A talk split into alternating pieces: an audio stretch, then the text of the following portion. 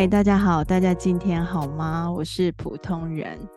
那呃，联合国多家的机构表示呢，全球每年有近十亿的儿童遭受身体暴力、性暴力或是社会心理暴力，导致受伤、残疾或死亡。那占到全球儿童总数的一半。那全球呢，两到四岁的儿童里有四分之三，约三亿的人呢，曾遭受家中养护人的心理攻击或体罚。那全球五岁以下的儿童呢，有四分之一，约一点七六亿人呢，有遭受过刚刚说的体罚啦或心理攻击。每七分钟，全球呢就有一名青少年因为暴力行为而死亡。那这是来自于二零二零六月的联合国儿童基金会的新闻。是，那我们今天呢，就是要来聊聊家庭暴力。以及家庭暴力可能产生的影响。那今天呢，不是我自己来聊。一方面呢，我希望聊这些议题呢，不要太沉重。那也很希望用很正面的方式来聊聊。所以觉得多一位朋友，气氛可能会显得舒缓一点。那另外一方面呢，就是很单纯的想要有人陪我啦，陪着我自白，帮我壮壮胆。那很高兴呢，草颜一直成为这个角色。对于我的各种总是愿意，真的是非常感恩。欢迎草颜。Hello，大家好，我是草颜。今天要和那个普通人来录一集跟对家庭暴力有关的议题。对、嗯、你心情会很沉重吗？嗯、呃，我觉得紧张比较多。一开始听到你这个主题的邀请的时候，嗯、我觉得我自己觉得我没有。经历过家庭暴力，但是在你邀请的过程中，嗯、我发现这个暴力的定义好像每个人都不太一样。怎么样才是暴力？好像跟一开始我们怎么接触到这个议题有关。所以我自己觉得我好像没有，但是抽丝剥茧之后。我就也许这一集我们可以先简单聊一聊什么是各自的家庭暴力，所以我现在反而是紧张大过于对于这个议题的诠释这样子。嗯，嗯，那你觉得你自己对暴力的定义是什么？直观来讲，我觉得暴力是肢体暴力，嗯、家庭暴力对我来讲只有肢体暴力，嗯、所以我忽略的是情绪暴力。嗯、所以呃，讲到肢体暴力，我没有经验，但是情绪暴力好像好像是有的。对于家庭里的某一种张力，好了，或者是行为上的张力，对我来说，在广泛的定义里，好像都可以，好像都可以是家庭暴力。嗯嗯、呃，对啊，我也想听听看你的。我觉得这部分我其实是蛮需要蛮多意见，甚至是一些案例的分享。嗯嗯，因为我觉得很多人大部分都会觉得暴力就是。肢体的互动嘛，就我打你一下，我推你一下，这种就是很简单，大家对暴力的定义嘛。可是其实有时候言语上的暴力啊，或是冷暴力，其实我觉得都算是暴力的一种。比如说，呃，你长期父母长期的忽略小孩，其实我觉得这也是一种冷暴力，而且搞不好这种冷暴力真的是比呼小孩两巴掌还要严重。所以我觉得暴力应该不只是。行为上的应该有很多很多的面向，只要它造成伤害了，呃，过多的行为都应该算是一种暴力吧。嗯，那因为我们在聊的是家庭暴力，那如果把家庭拿掉，我们会不会平常在亚洲成长的小孩，或是我们自己，呃，如果在学校遭受体罚，或是老师的言语暴力？甚至觉得呃，一直告诉你你不好，然后你考试考坏了，用几分来换取打几下这种体罚。如果这个形式在家里，就会是家庭暴力吗？或者是在学校同才之间的霸凌，或是老师之间的言语，或是要求你没有达标的时候，它是不是也是一种所谓的冷热的暴力的综合体？其实我觉得是诶，只是因为今天呃，暴力把它放在各个面向，真的太宽广了，所以我们只好就是拉在一个小小的范围内，然后聊一下各自的感受这样子。那今天当然我们就是就家庭内的暴力来聊一聊这样子。那嗯、呃，我就先说我自己的好了。那我从小呢是嗯、我的父亲呢是他不只会呃言语上的暴力之外呢，还会行为上的暴力。我记得我非常非常小的时候，就是可能有思想的时候呢，我就已经知道说我的爸爸会动手，然后而且我爸爸生气起来是。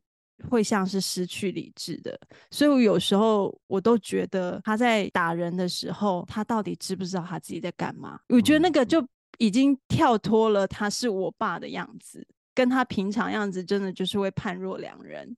那我记得就是呃，他会打我妈，然后打得严重，所以我妈就是连夜啊会带着我们就是逃出家里这样子。那逃出家里之后呢，我爸可能发现，原来打老婆会让老婆有一个很大的行为反弹，所以我爸之后呢就不打老婆了，因为觉得 打老婆，老婆都会逃，这样子会找不到。那但是呢，我妈逃的那一次呢，我妈跟我爸就已经就是正式分居了，这样就没有住在一起了。就是离开家里之后呢，呃，我爸呢。他生气的时候呢，就开始会变成打我姐姐，然后我姐姐就完全取代了，好像承接了这个角色，就完全就是只要我爸生气，我爸就会打我姐。那因为我跟我哥哥跟姐姐。年纪落差比较大，所以我觉得我爸好像那个时候可能觉得我太小，还是这样。反正我从来就是我在我姐姐被修理的时候呢，我从来没有被打过。然后很特别的一件事就是，我们家有三个小孩，两个女生，一个男生。我从小到大，我从来没有看过我哥哥被打。哦，就是非常重男轻女，男生犯了天大的错，男生都没事。然后女生就是很小的事情，可能都会激怒我爸这样子。嗯、呃，我爸打人就是还蛮频繁的。可是呢，就是我爸有一段时间不在台湾工作，所以他就是回到台湾，如果他生气，他就会打人这样子。那我印象中非常深刻，就是嗯、小时候我的姐姐她被打到，就是嗯、最剧烈的一次就是。嗯，呃，因为我爸打人，他会，他最生气的时候，他会就是会去找家里的电线，然后把电线找出来，会去反绑小孩的手，然后我爸会想要把小孩给吊起来，就是很可怕的，就是这还蛮可怕。然后我记得我姐姐就是，嗯，她有一次就是被我爸打到，我姐姐直接在全家人的面前拿出那个螺丝起子。然后就顶住自己的脖子，就跟我爸讲说：“如果你再打我一下，我就是在面前死给你看。”这样子。我记得我那时候看着我姐啊，我因为我可能太小，我真一点想法都没有。但我觉得为什么？这些事情会发生在我面前，我觉得有点特别。我觉得这个故事就差不多可以到这里了。我觉得这件事情对我姐姐的影响就是啊，我爸爸妈妈不在家的时候，我姐姐就会变成疯狂打我们。你不觉得很特别吗？嗯嗯，就是嗯，我姐姐她接收到的可能是一种。他无法抵抗的暴力，那他的愤怒呢，只能从他身上再继续流到别人的身上。所以，我跟我哥呢，在家里就是只要不服从我姐姐，然后我姐姐就会就是修理我们，修理的很惨。所以我在那个时候没有被我爸打过，但是我被我姐打的蛮惨的。这真的是冤冤相报何时了？嗯。对，那，那我我好奇的是，因为我刚刚听到你说爸爸会把姐姐的手反绑固定住，然后行使暴力嘛。那但爸爸不在这个状态里面的时候，他完全不是这样子的人设，对不对？这很像是两个人格吗？还是他平常就是就是那个 range 其实是没有落差这么大的？没有，就是完全就是很像那个双重人格。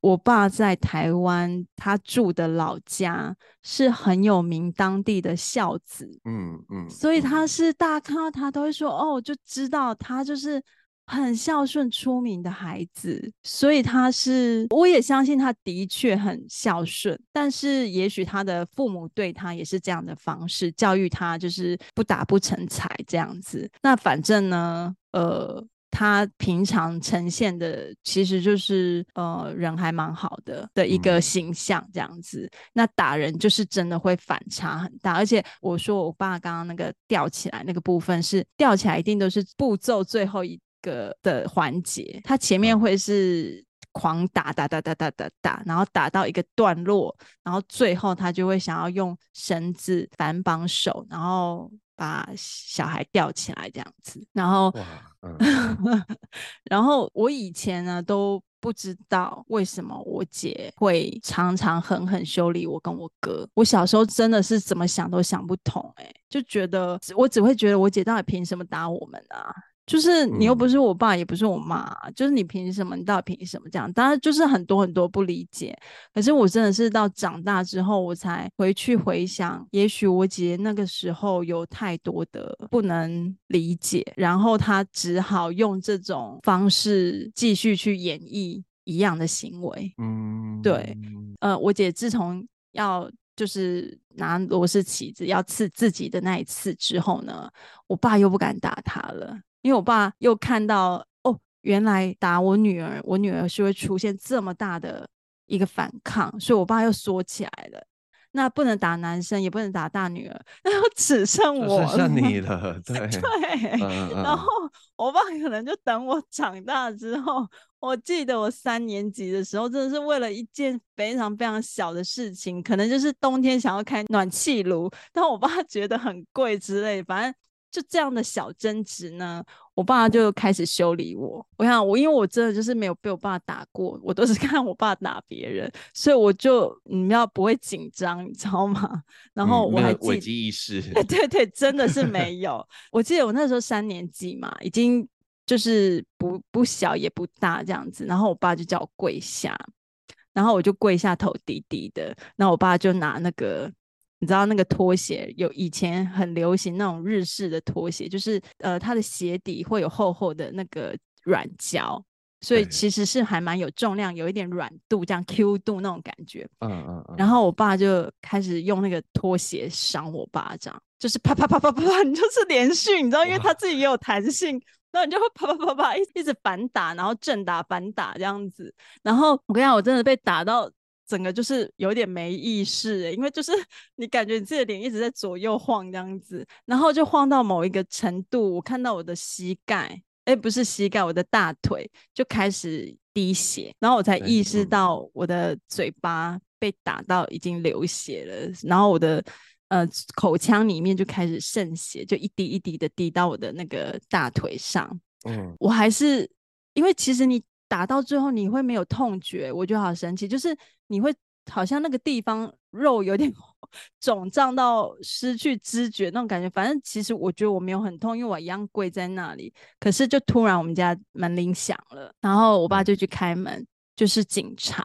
嗯，对，因为我姐姐就是偷偷报警。哦。然后警察一来的时候，我姐姐就把我拉到旁边。那因为警察就问说：“哎，你们现在在干嘛？什么是什么事情？”然后因为以前的警察，我不知道大家有没有叫过警察家暴，警察只会说：“嗯、哦，你怕给闹，你们还怕在大声，黑邻居也听，就是会干扰到邻居啊。”然后，嗯、然后爸爸就说：“啊，我就是在管教小孩。”然后警，然后那个警察就说：“哦，哎，适当的后啊啦，阿伯代基都安安内的后啊，然后就走了。”就以前好像台湾的社会对家庭暴力、家庭管教这件事情是没什么啦，说真的，嗯、因为老师也都在打嘛。嗯、对。然后，然后我姐姐就把我拉到旁边，我印象很深刻，她就跟我讲说：“我以前已经被打成这样了，我不会再让你走上这条路。”嗯。然后，嗯、然后因为你看，我爸都是打一个人都需要一一个事件，我爸就会。终结就会据点嘛，然后 警察就成为打我的一个据点，所以我其实还蛮好运的，在我家，因为我就只有被打那一次，嗯，然后警察就救了我这样子。那我很好奇的是，刚刚听你的分享里面，这个暴力或者是情绪发泄，然后透过身体对一个人的伤害展现出来，在爸爸对姐姐上面，但是不对不对男家里的男性成员。然后在你爸爸不在的时候，姐姐又把又继像是继承或者是像是传染一样，她似乎也沾染上了爸爸的这种嗯发泄的管道。好了，她似乎学到了一个发泄的方法，嗯、然后也展现在你们身上。但是到最后，姐姐却有意识的知道这件事情轮到轮到你了，所以她去打电话报警，然后终结了你的这个家庭暴力的体验。所以我觉得，我好奇你怎么看待姐姐的这个转变，跟这个东西也到你身上来，那你是不是也透过这个经验，突然发现了这件事情有什么不对劲，或者是你有没有觉得你？同时也继承了某部分，用这种方式行使你的情绪宣泄的一种潜意识或者是概念呢？我觉得针对姐姐那个部分啊，其实我觉得我爸，不管是我爸爸或是我姐姐，我觉得他们都很无奈。就是我爸爸他，也许因为他的上一代也这么对他，所以他误会了教育小孩。是需要动手，很可惜的，他没有尝试其他的方法，那他就先从这个肢体、肢体的暴力开始。那嗯，总之他选择了这件事情之后呢，我姐姐也错误的以为他宣泄他的难过只能用暴力，可是这种东西就是很无奈，你会觉得他有一个家族命运的感觉吗？就是你要跳脱它也可以，可是往往你会不自觉的去承袭它。我觉得这就是真的很可怕的地方。那你问我说我有没有这种潜在？我觉得绝对有。我自己生小孩带小孩啊，小孩小时候很难带的时候，我真的是手心发热哎、欸。你就是、嗯、你就是会想到说。你就像小时候这样子给他赏一巴掌，那不就没事了吗？可能他就会怕。可是我又问自己说，他真的会怕吗？我以前真的会怕我爸吗？我才不怕嘞！你就会发现你自己在教育小孩的时候，要么你就真的呼了那一巴掌，然后走上这个我们家的命运嘛。但是你只要狠狠的把那个手心发热的手呢给收起来，你就会发现其实没有打，没有动手。就是一点都不会让你怎么样，你就好好讲就好了。这件事情明明就可以好好讲，而且我们现在都是文明人了，我们又不是古代人，一定要就是动武来 证明自己的那个，就是我比你厉害这样子，必须要让你服从我，我需要用暴力这件事情。所以我觉得我一定有承袭家族的这种气息，一定有。可是我只能说，选择权在自己手上。我并不想要去延续这份气息，所以我没有打过我的小孩。嗯，对啊，但是我会常常恐吓他们说：“你们两 个如果生在台湾，你们早就被打死了。”对，嗯，我我刚刚听你在分享的时候，我似乎又发现了一个，呃，从我的角度来看，我觉得是一个光明点，然后我也想提出来看。听听看你的想法，嗯，那个光明点就是爸爸居然因为报警了，或者是姐姐用伤害自己的方式，用一种介入的方式，事情大过于他可能情绪或者是他的管教小孩的嗯习惯以外的方式喝足了，但是居然有效，欸，哎，你怎么看这居然有效？因为我觉得。无效的才是最棘手的，他可以用尽各种方式告诉你们，谁敢再报警，那我就继续来，来让他可以继续行使这样子的暴力。但是我发现爸爸没有，那你觉得这部分你怎么看待？爸爸他转移的管道吗？还是他用别的方式继续压抑？还是说他真的只是以为这是一个管教你们的方式？然后原来发现这样子不行了之后，他只是改变他的管教方式而已呢。你知道吗？你刚刚讲的这些东西，我之前都有想过。因为其实如果一个真的有暴力倾向的人，嗯、他就一直打他，谁管你啊？就是 他管你那么多，他就是你要报你就再报。因为以前那个时候，你要每天报警，警察也不会怎样，好不好？就是你就一直报警就好。嗯、可是我可以感觉到，我爸不是真心想要动手，我觉得他只是在那个时候无能为力，他以为。他只有一种方法，他只是没有用心去想过，嗯、其实这件事情还有千千万万个解决的方式，而且事情的本身一点都没有什么。在我爸打我之后呢，呃，我跟我爸呢，大概三四年后第一次讲话，那第一次讲话就是我爸主动就是跟我讲话，因为我看到他，我就是都变得。嗯，不太敢跟他讲话，然后也也不知道要说什么。然后我爸就跟我说：“他说，嗯，很抱歉，就是在你就是前几年打你。然后他跟我说，嗯，我跟你发誓，我不会再打人了。嗯”然后我就说：“哦，好，谢谢。” 对，但是，嗯，你说我有原谅他吗？我觉得应该是我理解他。可是这已经是真的，我现在生了完小孩之后才能拥有的理解哦。小时候我是真的不能理解，我觉得动手这件事情真的是太……嗯，我觉得动手这件事情本身对我来说很没用，就是一个很偷懒的方式，因为你觉得动手最快嘛，但是它就是一个你不用心的方法。你如果用心，其实有很多的方法可以去解决一件事情或改善一件事嘛。那所以，我小时候是绝对不仅不理解，而且还是很厌恶。但是长大之后，我觉得我可以理解我爸。当然，我爸的行为是不对的，但是我觉得他以他嗯、呃、以前没有什么读书的情况下，我觉得那是他一个不知道还有其他方法的无解之一。嗯，所以对，所以我觉得怎么说呢？但是。我就算理解他呢，我嗯，我们还是没有办法恢复该有的情感面，就是那个真的就是被打碎了，那个真的就是回不去了。尽管我可以理解他，我可以接受这件事情，但是你就像一个镜子一样嘛，你破了就是破了。嗯嗯嗯，对。那你自己有没有任何在家庭里有任何情绪啊，或是？呃，言语上的啊，虽然没有肢体上的，有没有任何你觉得已经接近了这个暴力的程度？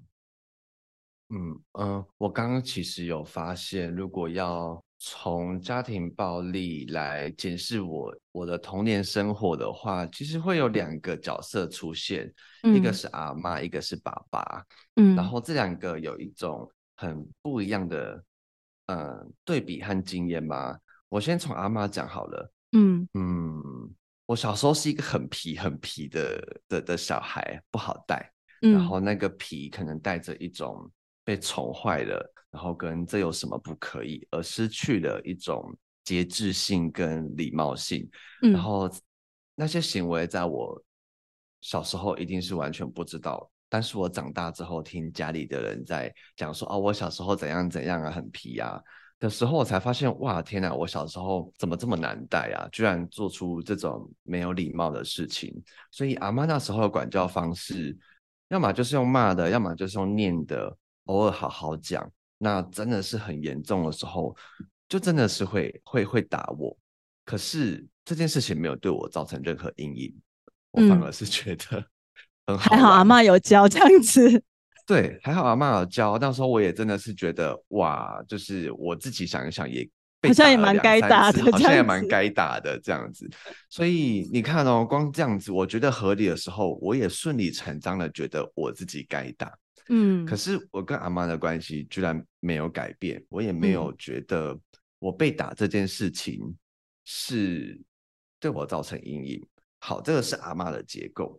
那再来就是换成爸爸，嗯、我觉得爸爸呢，他带给我的影响是，他不会打你，可是他的情绪很大，然后那个大是，哦，我现在愤怒了，所以我要借由语言发出来，但他不一定是针对你，他也许就只是很气的说，哦，那个工作上或是朋友上那个谁谁谁怎么样，所以他很生气，然后这件事情他怎么想，很大很大，然后生气到可能就是会拍个桌子啊，或者是就是弄得家里冰冰嘣嘣，可是却没有伤害到任何人。所以在你邀请我这一集之前，我觉得我完全没有经历过家庭暴力，嗯，可是我仔细想了之后，有什么东西会触动我跟这件事情有关的恐惧？其实就是家里的冰冰嘣嘣，嗯嗯，这件事情我会竖起，就是各种内在的天线，然后我会把自己锁起来，嗯、因为我害怕那个冰冰嘣嘣。如果哪一天那个冰冰嘣嘣出现在我身上，嗯，或者是你也会担心妈妈或是阿妈在那种呃跟爸爸沟通的过程中，可能声音都很大，然后其实你都听得到。所以那时候在听到这些声音的时候，我是感觉到非常害怕的。我会，我会偷偷的哭，或者是躲在躲在被子里面。可是你知道，爸爸没有没有打人。然后，但是那个冰冰蹦蹦，在我现在的影响就是，如果我听到哪一条街上或是隔壁邻居可能在吵架，声音发出来了，有东西摔到的声音，甚至是家里有类似东西掉下来这种声音，其实我是会第一时间感觉到恐惧，嗯、然后我可能好像被冻结的感觉，你只就会揪住这样子。哎，对对对，就是你就是被定住了，就光声音而已。嗯，所以我肉体上虽然没有遭受过肢体暴力，但是我觉得这可能某部分是一种暗示吧，暗示你。这个情境回来了，在这个情境里面的时候，你当时候的你是无助的，所以我觉得，嗯，我的案例真的是蛮蛮不同的。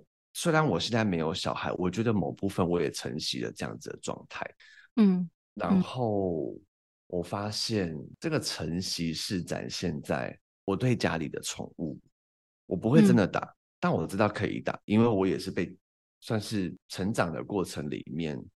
嗯，也是被打大的，就是太皮了，嗯、然后跟学校教育的关系，所以一直都在一种你很想保护自己身体，但我却没有经历过这么多直接的肢体暴力。嗯，所以我发现我展现出来是在面对或者是和我家里的宠物相处的时候，我知道我有情绪，所以我觉得我可以用情绪来展现出我现在生气的哦，那个。猫咪那个谁谁谁不可以这样哦，嘿，嗯，我会制造声音。对，我发现我也承袭了那个生气的机关，我是制造声音，我是制造情绪，我不是制造行为，会变成我最直接想要喝阻他们不要这样子，好不好？或者是冷暴力，我也会对我的宠物冷暴力哦，因为我发现。我妈妈在克制我爸，主人的拗脾气嘛？对，是我在拗脾气，因为我发现我妈妈在对付我爸的这种很张扬的，对于家具暴力好了，或是就是物件暴力上，嗯，她是用冷暴力的方式来处理这件事情，所以我发现，在我没有办法控制我的情绪，能爆就多爆，可是它它刚好是宠物啊，没有办法用文字的沟通或者是理解。的沟通来达成协议的时候，我发现我会用情绪沟通，然后冷暴力，嗯、就是好，你这样子，那我就我就不理你了，我就是就让你这样，尽管我也要让你知道你这样做我不喜欢，但是就这样了。所以我觉得我这样子行驶，然后对于宠物跟我的互动，确实会有很大的影响。就是他们不知道我什么时候可以靠近，嗯、我什么时候心情好，心情不好，对他们来说的我是很浮动的，所以我觉得我偏偏最害怕的就是情绪攻击，但我也施展了情绪攻击耶，嗯，这这也是一种 家庭暴力吧？对啊。可是你不觉得真的就是大家都会去思考家庭暴力的影响？可是。你不觉得这个东西就是你常常会很想要自己不成为这样子的人，或是不承袭这样子的呃情绪宣泄方式？可是你常常会不由自主的就展现在你身上了。我记得我小时候，嗯，应该是高中吧，还是国中，忘了。我姐一定不记得她跟我讲过，她跟我做过这个约定。可是这个约定当下，我是真的，虽然我没有就是哭啊什么的，但我心里是真的就是热泪盈眶这样子。我姐那时候我还记得，我姐看着我，然后跟我讲说：“你一定要答应我，我们两个长大绝对不要嫁给会动手的男人。”我记得他还问我说：“你可以答应我吗？”那我就说可以，我就说我绝对不会。但是呢。我姐居然嫁给一个一样会动手的人，虽然 是我觉得她应该不会听到这一段，但是其实他都不知道，我对于他依然嫁给一个会动手的男人这一点呢，我觉得我自己真的是感到很心痛。就是我真的会很想问他说：“你忘了你小时候自己跟我说过这个约定吗？你不是跟我说叫我答应你，我们两个绝对不能走上。”就是原本的路吗？为什么你还是就是遇上了一个这样的男生，然后在交往的期间你就知道了，你还是要嫁给他呢？就是对，但是我觉得有时候就是原生家庭的影响力真的是非常大，对啊，嗯。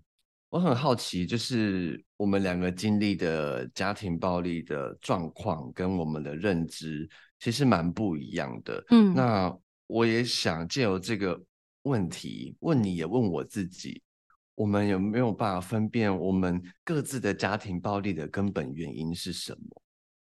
就是基于什么这个东西被继承下来了？那基于什么？为什么爸爸的情绪暴力对我来说，我继承了这个，但我却不会选择继承阿妈的那一种，那一种，你不觉得是暴力的处罚？我觉得有时候暴力它就像是一个舒适圈，你你打人，你会觉得因为他不对，所以我打你。但是对于被打的人，我们也会容易建立一种因为我不对，所以我被打。所以如果你以后吵架了，你就会觉得。你被打了哦，那因为是你自己不对。我觉得被打的人他会一直内化，会觉得这是自己的问题。然后打人的人呢，他会觉得你不对，我打你。所以他们如果他们没有自觉到这件事情是不对的，被打的人不是因为自己做错了，就算自己真的有某些程度可以调整。打人都不是一个解决的方式。如果他们没有觉醒这件事情，那他们就会一直陷入这个循环里。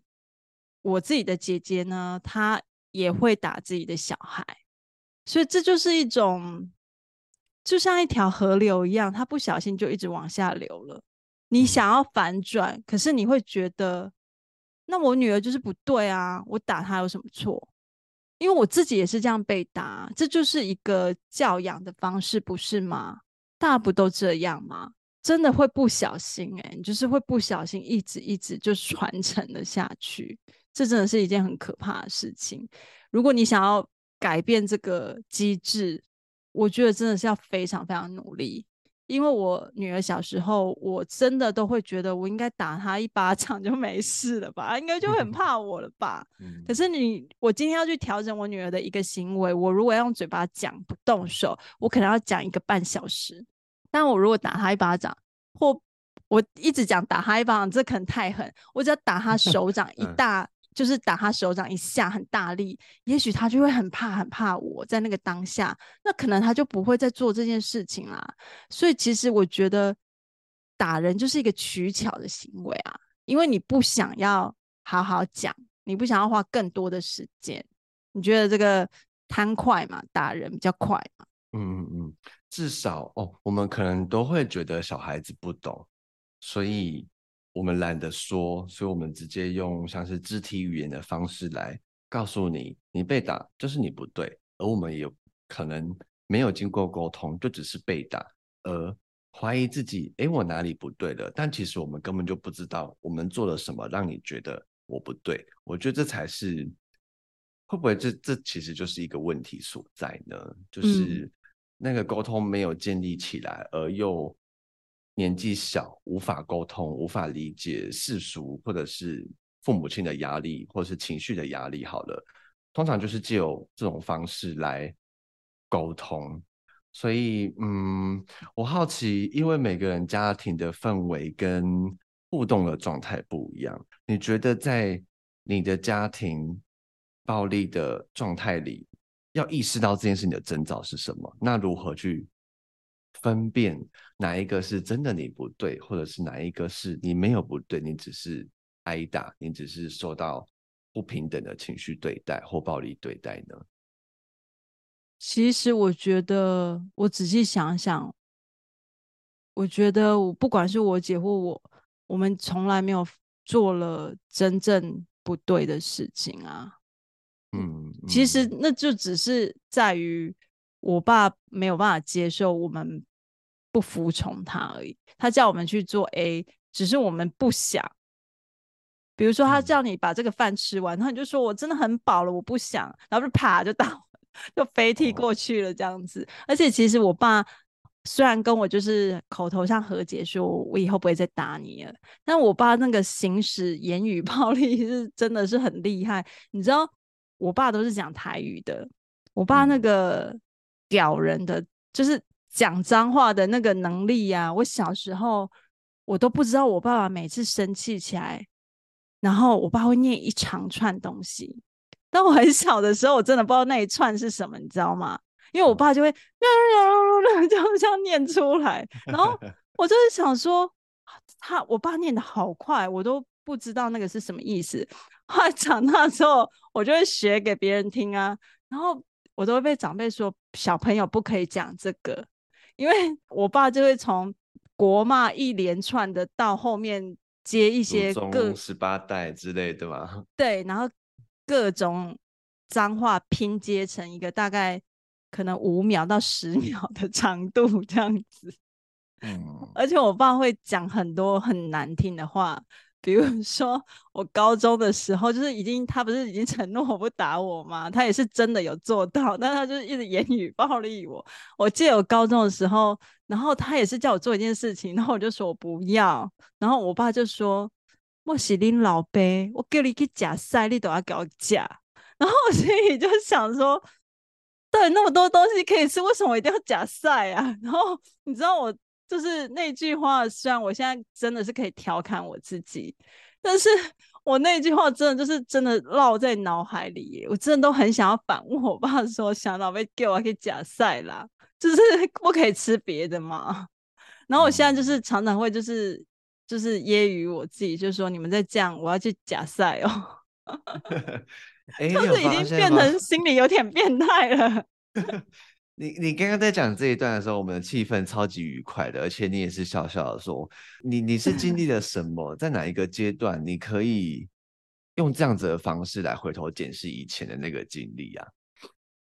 我觉得，我觉得只要你可以理解一个人，你就嗯。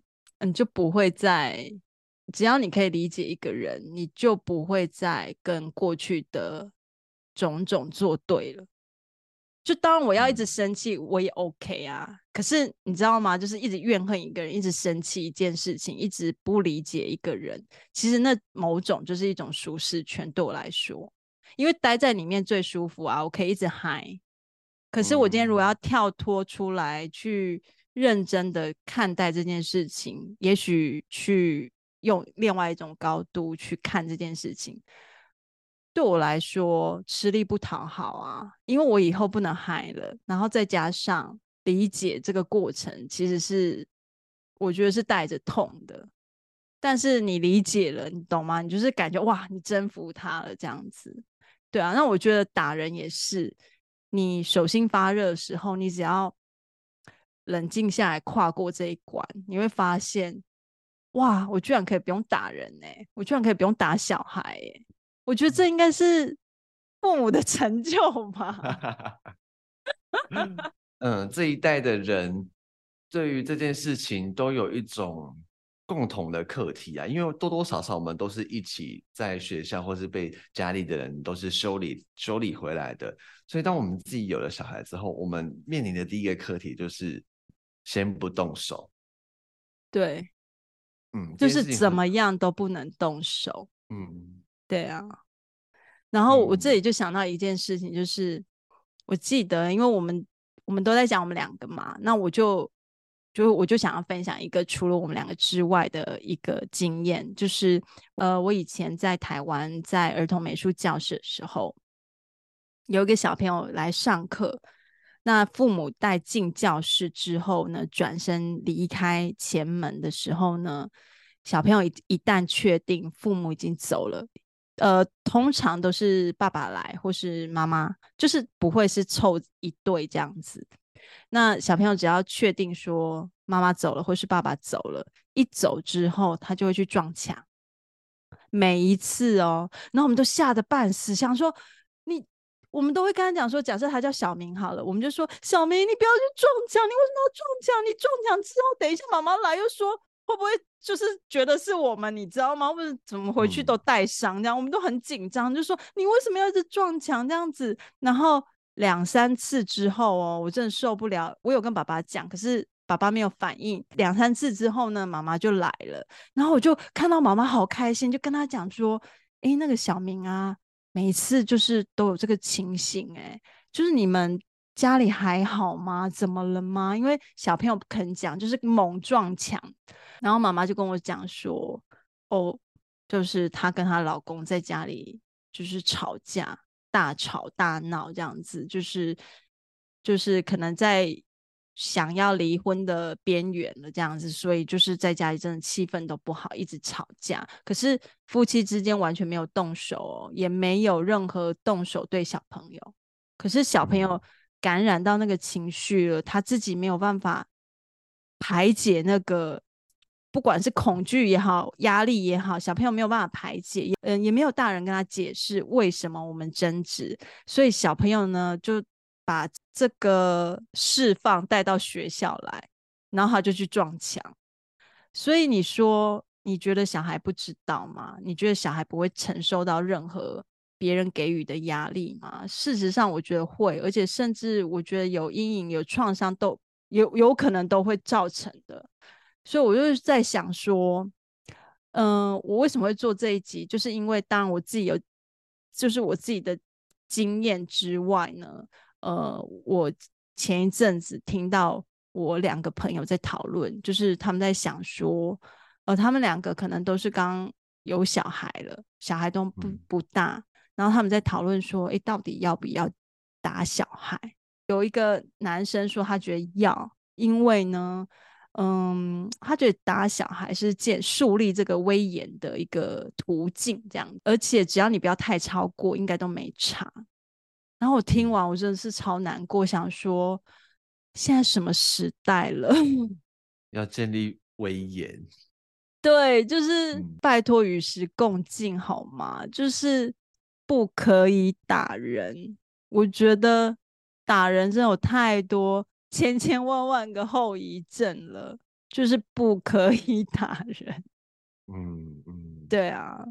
那你觉得你自己在，就是你刚刚有讲嘛，就是家里给你的这个压力呢，你会不小心承接到动物之间、宠物之间跟你的气息。你觉得你还有什么部分会让你觉得你有被这些事情给影响？我觉得是压抑耶，就是我知道不行，嗯，所以我把这个情绪压抑下来，然后我自己觉得我可能处理这个状态的做法是先了解自己，就是这个东西是我发生什么事情，我现在有什么情绪，我先来判断自己的情绪，而不是只是一个反射动作，哦，我一个有什么东西，我就我就想要管教，或是就想要怎么样。而是我先理解自己的情绪是，也许工作压力大，或者是最近呃可能心情比较低落等等。那事情一进来，也许这个这个水就满了。我意识到它是，是我发现我先理解自己的情绪之后，我才能够去处理它。那我处理的第一个阶段就是为了不伤害别人，我先压抑住。那这个压抑，其实我没有发现我采我内在采取的这个做法，嗯，反而是到近几年，可能跟认识你的期间不长不短，差不多就是在这时候才发现，原来我有在压抑这个部分，所以我想要试图的去让他，我想要去引动他，引动他出来，但这个引动，我觉得好像也不是说我我允许自己家庭暴力，而是。我知道了自己的情绪之后，我除了压抑之外，有没有其他的管道可以展现，把这个压力给代谢掉？也许我，我透过创作，也许我透过呃运动等等，我也喜欢的方式，用活动的方式来取代，把这个压力压抑在自己体内，而它不仅仅只是保护别人。其实我觉得最大的难点是。同时也要保护自己，就是在这个呃继承下来的，不管是家庭暴力或者是家庭的情绪暴力，我觉得我们带着的东西都是一样的，一个是在肢体上，一个是在情绪上。那肢体的话，你要如何控制你的反射动作，不伤害别人？但我相信也有些人是把这个伤害是转嫁在自己身上的，他情绪来了，动不了别人，也许他动的是自己。你就是在讲我啊。你吗？你要不要分享看看的？因为你刚刚在讲的那些过程，嗯、我整个有一点恍然大悟哎、欸。因为你刚刚不是说压抑吗？对，我就发现我的情绪来的时候啊，我很需要一个体感的行为来压抑我自己。因为你看呢、喔，我小时候很生气、很生气的时候，我爸狂揍我，就揍了我那一顿。那一次让我觉得我的愤怒被他的行为给压下来了。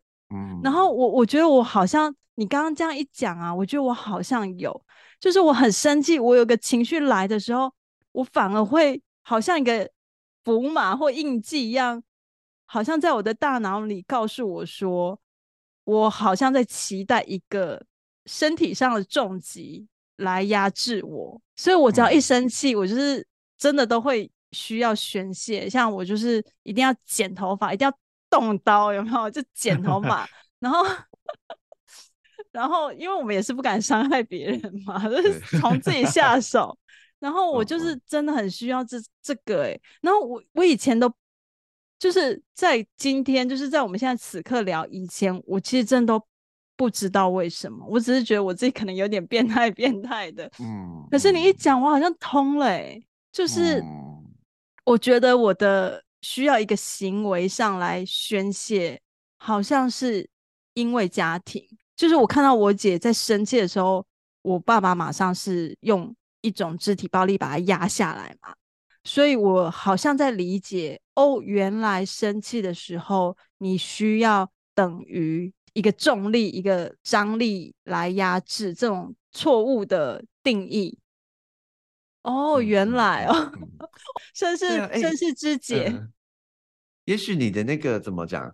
呃，你有情绪来的时候，需要体验剪头发这件事情，会不会你其实在等待一个外在像爸爸一样强度的东西来告诉你，哎，不行的哦，或者是这个东西要大过于你的情绪，你才有办法缓和住。而你习惯了，你有情绪的时候，会有一个更大的东西来压制你。对啊，就是。我之前不是一直跟你讲，说我生气的时候叫你赏我两 巴掌吗？有啊，你很常讲。我我不知道哎、欸，哎、欸，我没有想到这个跟你的呃，就是家庭背景。我也没有想到，我真的没有想到。可是你刚刚讲，就是你会有压抑这件事情的连接，然后我突然想到，好像我好像。也是哎、欸，而且我的压抑需要一个就是很有张力的事情来连接它，好变态哦！真是蛮有趣的哈。哎，我刚也是一个灵感，突然就讲到这里来，我也没有发现，居然讲到你了。对啊，而且最近前一阵子我也是心情很差嘛，然后我就。一直跟那个草颜卢说好烦哦，你不在美国。然后草颜就说干嘛？我就说我真的好想刺青，刺刺刺刺刺刺个不停这样子。然后我还跟吵演讲说不管了，我要自己刺自己。然后这位先生呢，就 先刺自己了。对，我先做了这件事情。对啊，就是根本就是两个变态啊！我跟你 说很奇妙哦，如果我们拿刺青刺自己这件事情跟今天的主题放在一起的话，对我来说，我的这个刺青比较像是疏解我的情绪。那你就学我啊！你看你也不是一样，你就是用可是用痛觉来梳 梳理自己。可是你经验的是痛，我经验的是我的这个情绪出去了，我不是在体验那个痛，你知道吗？就是肉体的，你是肉体层面，我是情绪层面。可是剪头发也不痛啊！就是、哦，对耶，剪头发也不痛哎。我就是需要一个象征性的破碎我的身体嘛。哦，嗯嗯嗯嗯嗯，我不知道，嗯，可能下一集我们就再慢慢梳理出来。好像可以哦，因为我觉得我们最近的呃主题好像都跟这个界限，自己跟别人影响的状态有点关系。对，那你觉得啊，嗯，呃，如果我们两个各用几句话来，就是呼吁一下，呼吁好像讲的自己很了不起，这样好，反正就是呼吁，呼吁呢，就是想要动手还在犹豫的人，你觉得你会想要 说什么？我觉得。嗯，我觉得我的想法是比较偏实际，而且真的就是压抑出来而长出新东西的。嗯。所以我觉得我的做法是：第一是先不动手。那万一你动手的话，第一个能够反省或者是化解这个行为的第一件事情，就是你发现了之后，跟对方道歉，或者是跟自己道歉。你你可以借由语言跟行动去去说明。呃，为什么这样动手之外，同时也离出一个路径，是因为你怎么样，所以动手了，所以这件事情不对。那我觉得承认、跟自己承认、跟别人承认这件事情不对，是一个很重要的起头。有了这个起头之后，我觉得后面的方法会因人而异。比如说，我是情绪，那我承认了自己这个情绪，压抑自己。对自己不好，先跟自己说声抱歉。那如果我情绪发给别人了，我也必须跟他说明为什么我这样做，因为我不懂，我不会，我只有这种方式，所以我跟你道歉。那接下来我怎么处理这种对外或对内的情绪的时候，我觉得像我是透过创作，或者是你是透过剪头发、刺青。那透过剪头发也有很多程度啊，也许有些人是透过整形、打肉毒杆菌也会觉得痛等等的方式。来化解，呃，这种嗯比较伤害性的做法，我觉得方法百百种，嗯，但我觉得对我来说重要的是先发现自己做了这件事情，然后去判断它是好是坏，然后为自己说明，为他人说明，我觉得才是起头吧。嗯，我觉得就是觉察自己，对不对？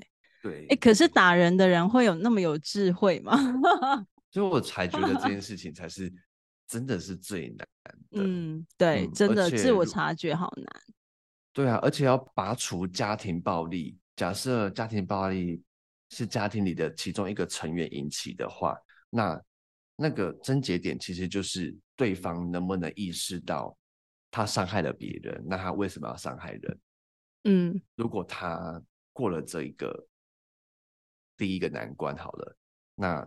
也许家庭暴力这件事情真的是从源头就拔除掉，然后大家可以用不同的方式去化解，比如说全家一起运动，全家一起去打拳击等等的，我觉得都是相较健康的方式啦。对啊，你刚刚是说全家一起，最后面那个是全家一起拳击？哦，对，我刚你干嘛偷我的？你干嘛偷走我的点子？我刚才要说，就是我想说，你讲完之后，我要接着讲说。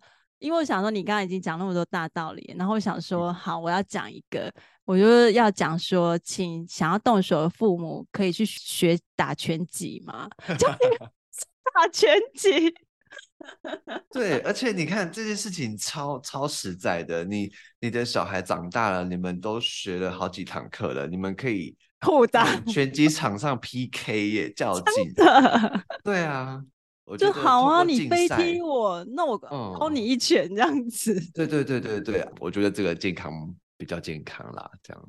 对，好，题外话一下，就是就是刚刚有讲嘛，我就如那个草原说要刺青，然后我就自己先买了一个就是首次的组合这样套装，然后我就刺着胶皮刺着刺着，想说天哪，这个东西要刺在我身上也太痛了吧，然后我就真的拿针就是戳我自己，他想说好痛哦，谁敢啊？就你真的很屌哎、欸。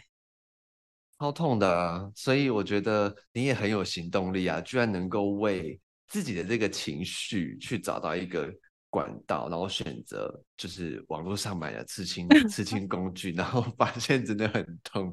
我觉得找方法这个过程，搞不好你也发掘了某一种像是兴趣或是创作嘛。我觉得这件事情，我觉得我某程度来讲，其实乐观过头。我觉得我是、嗯、我我自己是这样子，因为。